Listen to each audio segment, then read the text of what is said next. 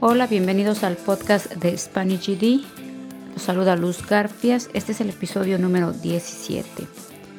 Y en esta ocasión voy a hablar de lo que son las elecciones primarias o el proceso previo a la elección presidencial en Estados Unidos, que va a ser el 8 de noviembre.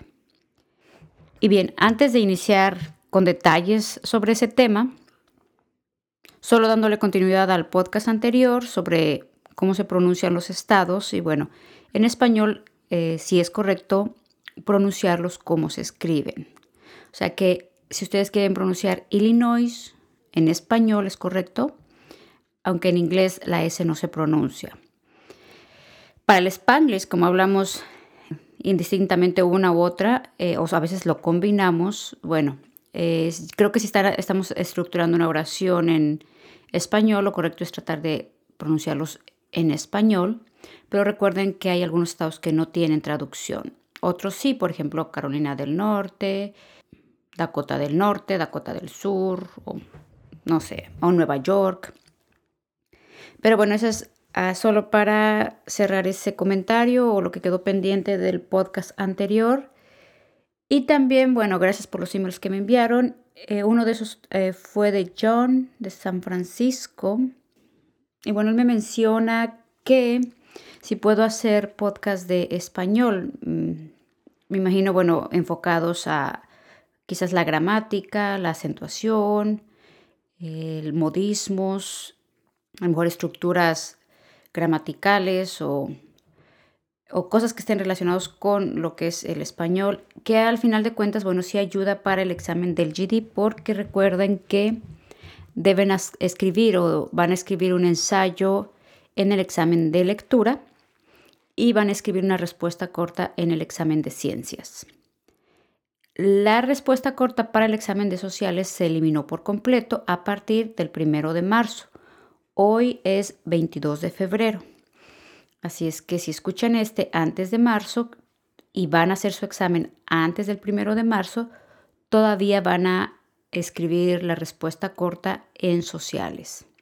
Así es que mejor, si ya la tienen programado, cancelenla y reprogramenla para, para marzo y así ya no hacen esa respuesta.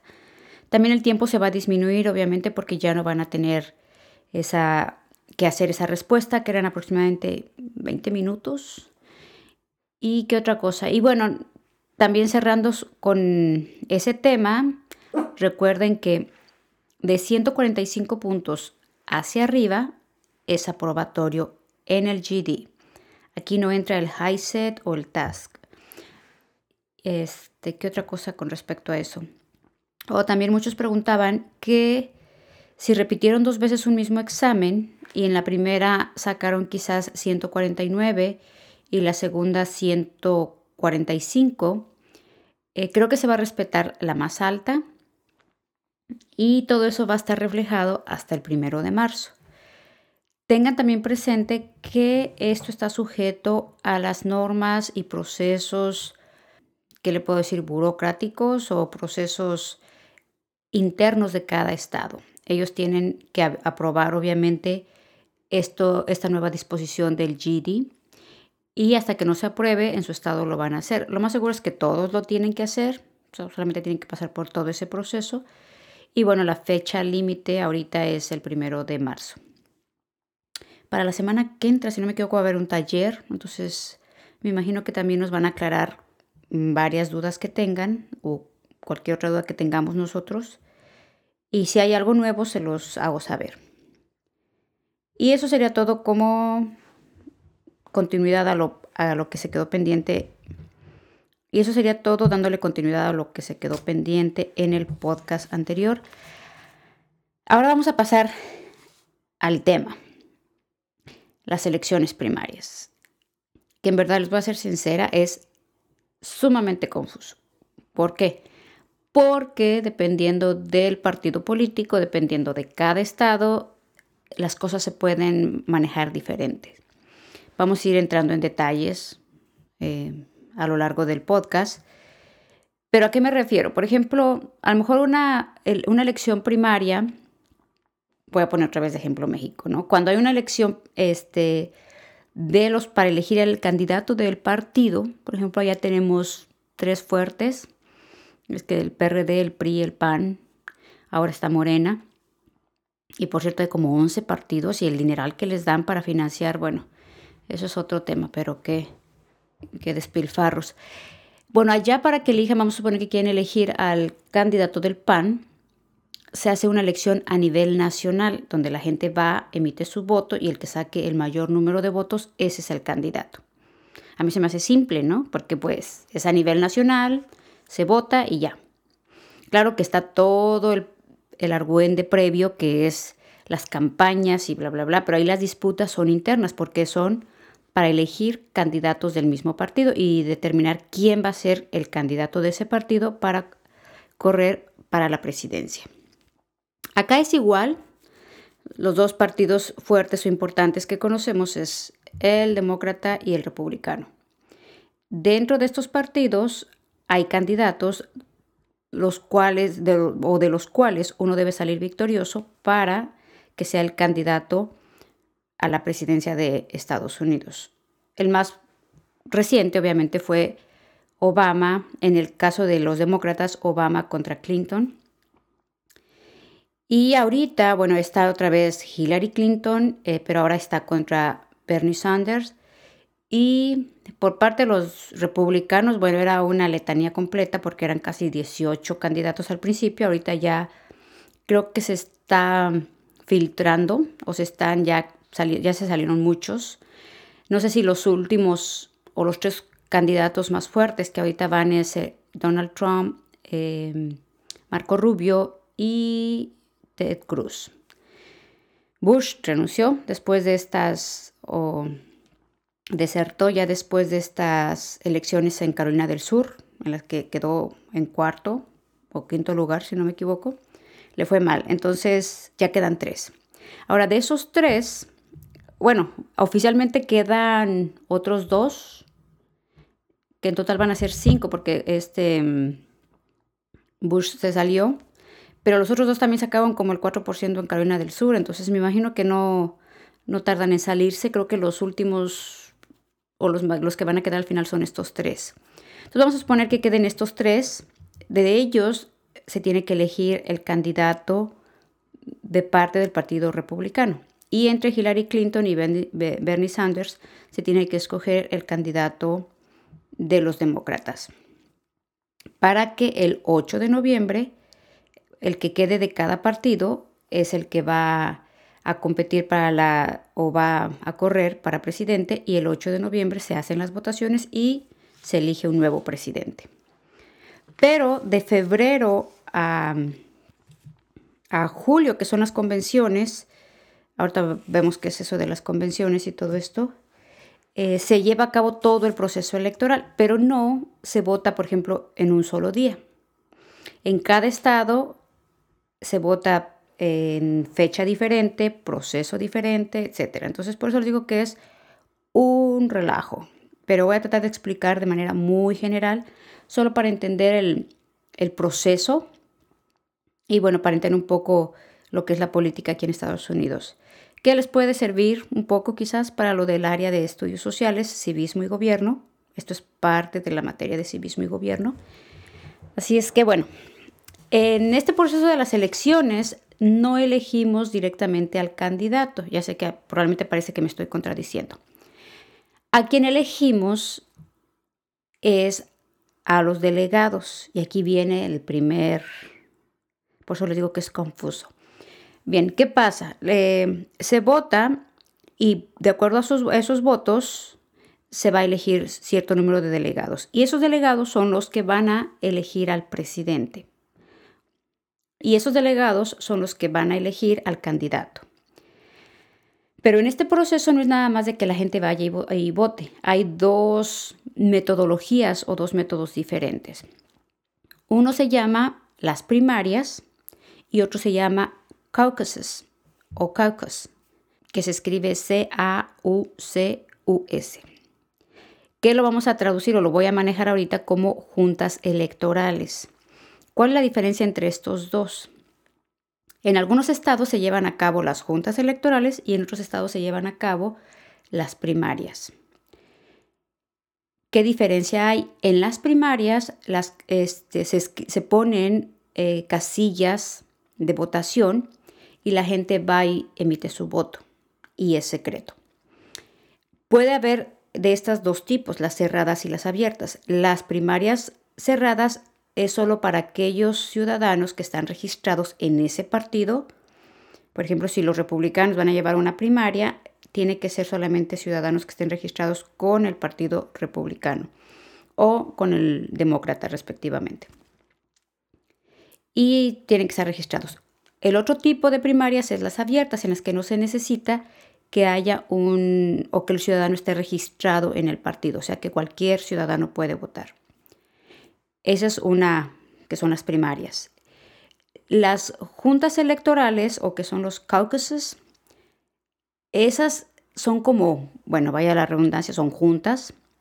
La gente se reúne, em, puede ser en, una, en el gimnasio de una escuela o en algún edificio público, en algún lugar.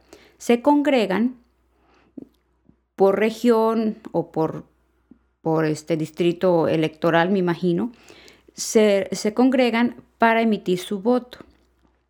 La metodología también en la que se llevan a cabo estos, estas juntas electorales puede variar en cada estado. Y ahora me entienden eso de que en cada estado y cada partido hace cosas diferentes. Bueno, pues no me, sé y ni, no les voy a dar todos los detalles de cada estado exclusivamente, pero solo para que sepan cómo se da ese procedimiento. ¿Por qué es diferente en cada estado? Bueno, por ejemplo, ahora en Iowa, en estas elecciones que pasaron, eh, los demócratas y los republicanos ambos llevaron a cabo juntas electorales, pero fue una metodología diferente. Los republicanos fue por medio de voto individual, la gente iba y votaba, y los demócratas, hagan de cuenta, era como se hacía la reunión era la junta electoral y la gente, por ejemplo, preguntaban quién, cuántos de aquí van a votar por Hillary y la gente levantaba la mano o levantan la mano. Y así es como se llevan a cabo algunas. O sea, no en todos los estados, les digo, cada estado puede usar diferente metodología o diferente método. Entonces, ya de acuerdo a los votos, eh, se cuentan los que votaron y ya se cuentan los votos para cada candidato. Entonces, no es que, por ejemplo, todas las juntas electorales sean iguales. Cada partido también va a decidir cómo llevarla a cabo y también en cada estado se va a decidir. Ahora me entienden, ¿verdad? Porque es un relajo. Bueno, ahora vamos a ver un poquito de antecedentes. Esto de las juntas electorales o los caucuses, eh, a partir de 1970 se llevaba a cabo casi en todos los estados. Pero después, en 1972, se hicieron algunas reformas y la mayoría de los estados pasó de las juntas electorales a las primarias. Les recuerdo, las primarias es donde ya hay una casilla de votación y la gente emite su voto de manera secreta. Ya después, ahora en el 2016, solamente son 14 estados que, llevan a cabo las, esto de los caucuses o las juntas electorales. Me suena cactus, pero bueno, este, eso de las juntas electorales eh, entonces, estos 14 estados son Alaska, Colorado, Hawaii, Idaho, Iowa, Kansas, Kentucky, Maine, Minnesota, Nebraska, Nevada, Dakota del Norte, Washington y Wyoming. También en el Distrito de Columbia y en cuatro territorios estadounidenses. Y en el resto se llevan a cabo primarias. Entonces, bueno, ya aquí está el primer paso, diferenciar entre las juntas electorales y las primarias. Bueno, y ahora vamos a pasar a lo que son los delegados, porque en estas primarias o en estas juntas electorales lo que se elige son a los delegados. Vamos a ver qué son los delegados y cómo se distribuyen o cómo se eligen. Primero, los delegados son miembros activos de cada partido pueden ser líderes políticos también, líderes sociales o a lo mejor, les repito, miembros que sean o que hayan estado activos en, ya sea en el Partido Demócrata o en el Republicano.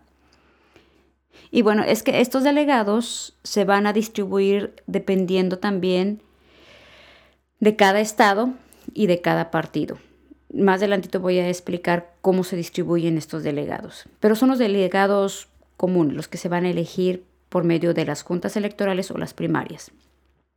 Aparte de estos delegados están los superdelegados, los VIP, que son, estos pueden ser, por ejemplo, miembros del partido político, pueden ser incluso senadores, pueden ser congresistas, pueden ser expresidentes, ex vicepresidentes, etc. Pero esto también varía en cada partido. Les digo, bueno, de los republicanos eh, hay tres miembros por cada estado y los superdelegados van a representar aproximadamente el 7% del total de los delegados. Con los demócratas es aproximadamente un 15%, pero los republicanos van a ser estos ah, miembros del partido que van a poder ser superdelegados.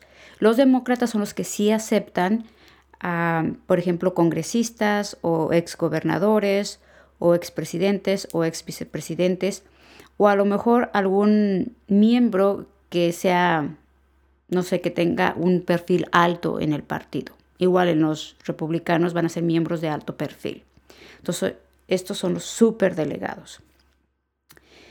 Eh, y estos superdelegados votan el día de las convenciones nacionales. Ojo, estos superdelegados no se eligen cuando son las votaciones, ahorita este proceso de, eh, de juntas electorales y primarias. Los que se están en juego o eligiendo en estos procesos son los delegados normales, los comunes y corrientes, por decirlos de alguna manera.